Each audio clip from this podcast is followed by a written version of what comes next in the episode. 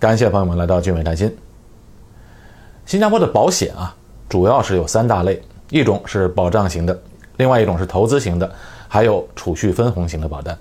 那保障型的保单啊，主要包括了像终身寿险、定期寿险和重大疾病的保险，这些呢都是在新加坡非常具有优势的保险。投资型的呢，就是投资连接型的保单，那是用来投资在全球基金市场的理财型的保险。那储蓄分红型的保单呢，在新加坡各个保险公司几乎都有，而且有的是可以直接对海外的客户远程签单。储蓄分红型的保单有什么呢？今天主要来讲一讲。本视频内容仅为知识性分享，请不要当做投资建议。储蓄分红型的保单啊。顾名思义，就是通过储蓄计划啊，这样几乎没有风险的计划，在最大限度的保持灵活性的同时，打造您和家人的未来。在新加坡的储蓄分红型的保险，主要的币种是新币和美金，收益率还算不错，演示收益率都在百分之五以上。那分红型保单的宗旨就是通过有保证的收益和非保证的收益，为客户提供稳定的中长期的投资回报。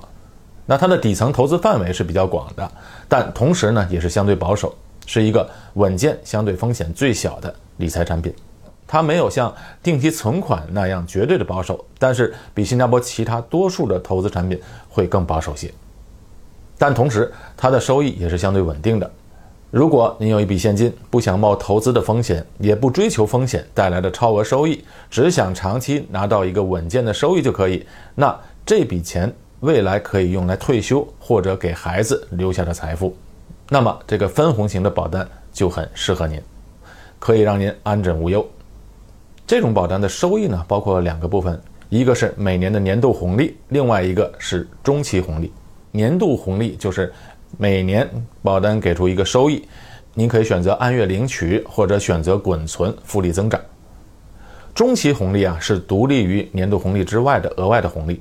那在保单到期或者退保的时候，一次性给予的红利，而且啊，虽然红利是有保证收益红利和非保证收益的红利，但是新加坡的分红型保单有两个制度，决定了在绝大多数的年份，投保人可以得到保证，也可以得到非保证的红利。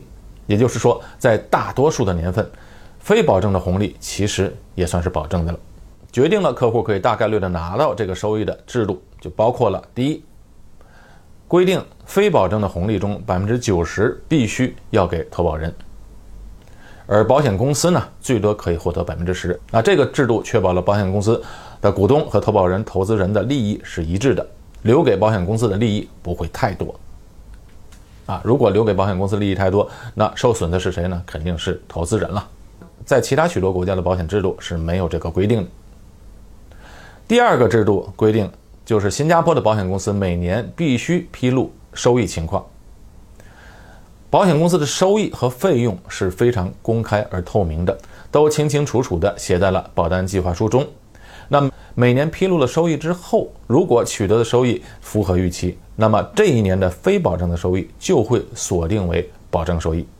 事实也是如此，在大多数的年份，每年都会把非保证的收益转变为保证的。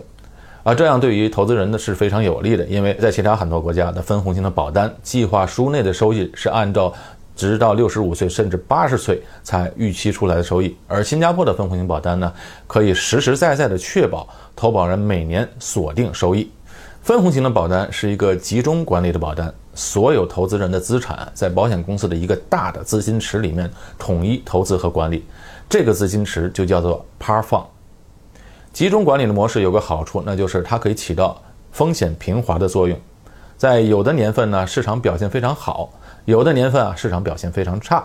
但是保险公司通常会尽量避免红利的大幅波动，呃，采取让红利均衡分配的方式。也就是说，在好的年头中留下一部分资金来补充差的年头，以保持每年分红红利的稳定性。这样就可以在经济状况不佳时避免红利出现显著的变化。对于有持续现金流要求的人，不会因为市场的波动而对收入造成大的影响。最后，新加坡各个保险公司的储蓄分红型保单各有利弊，如何做出选择呢？大家可以直接联系我，WhatsApp 加六五九六五六零零幺四，微信汉语拼音谭鑫横杠二。感谢大家收看，我们下期节目再见。